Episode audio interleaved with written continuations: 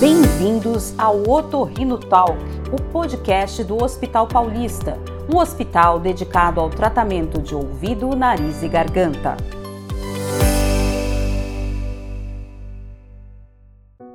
Segundo a Sociedade Internacional de Cirurgia Plástica Estética, o Brasil é o líder mundial em número de realização de procedimentos cirúrgicos estéticos e em 2020, a rinoplastia, que é a cirurgia para a reestruturação do nariz, ficou entre as mais procuradas.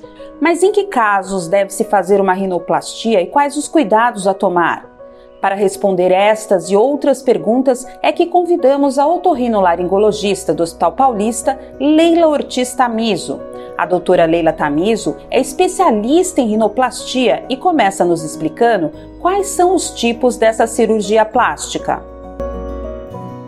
Tem três tipos, na verdade, de rinoplastia. A rinoplastia funcional, que é para melhorar a função do nariz, ou seja, a respiração, que por algum motivo ela não está boa. Pode ser também uma rinoplastia após um trauma, então teve um trauma nasal, deslocou o osso e com isso a gente também pode corrigir. E o terceiro tipo, que é a rinoplastia estética.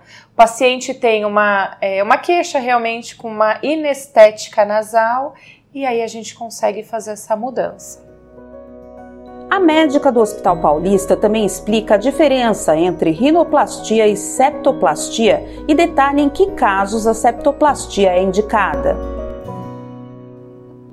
Septoplastia para melhorar a função do nariz, para melhorar a respiração. E a rinoplastia estética é para melhorar a forma do nariz. A septoplastia você tem que fazer quando realmente tem um desvio de septo obstrutivo, ou seja, o septo é para ele ser o mais linear possível, mas ele tem uma queda para um lado, para o outro, ou mesmo em S. Isso faz com que o paciente realmente tenha uma queixa obstrutiva. O septo é esse muro que divide o nariz em dois buraquinhos, o direito e o esquerdo. Na verdade, ele tem realmente a função de dividir uma cavidade única em duas. Ele, associado com as turbinas, que são os cornetos, eles ajudam na filtração, aquecimento e umidificação do ar, preparando para ir para o pulmão. Porque se não tem a parte respiratória nasal boa, o paciente vai respirar pela boca e a boca não está preparada para ter toda essa função para levar o ar de qualidade para o pulmão. E aí sim é indicado a cirurgia. E normalmente nós fazemos a septoplastia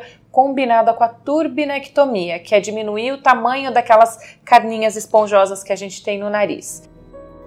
A doutora Leila Tamiso chama atenção sobre o porquê se evita recomendar tanto a septoplastia como a rinoplastia para crianças na verdade, septoplastia e rinoplastia nós tentamos não fazer na infância. Por quê? O corpo todo está em crescimento, está em fase de crescimento, o nariz também. Então, se a gente acaba mexendo antes do tempo dele concluir o seu crescimento, nós podemos causar uma lesão futura, tanto estética nasal, vendo realmente a parte externa, como internamente também.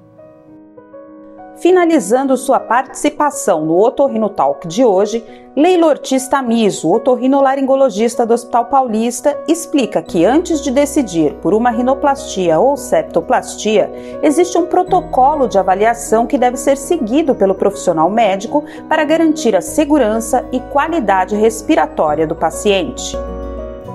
Quando o paciente chega no consultório com obstrução nasal, a primeira coisa que obrigatoriamente temos que fazer seria investigar a parte alérgica. Depois disso, passar para uma avaliação otorrinolaringológica propriamente dito, que é para avaliar a respiração. Existem exames diagnósticos para nos comprovar realmente essa obstrução nasal, que seja por conta de rinite ou seja por conta de desvio de septo ou ambos, que pode ser a nasofibrolaringoscopia, que é uma câmera maleável que se coloca no nariz e vê até a garganta, e também a tomografia de seios da face, que além de sinusite, ele vê também obstrução nasal e desvio de septo. Alguns pacientes chegam no consultório com amidalite de repetição, infecção de garganta, e otorrino obrigatoriamente tem que olhar a parte respiratória, nariz, porque paciente respirando pela boca, ele vai ter consequentemente mais infecção de garganta. Então, a parte respiratória nasal é de extrema importância. Portanto, se você tiver algum problema respiratório de obstrução nasal, procure o otorrinolaringologista para fazermos o diagnóstico e melhorar sua qualidade respiratória.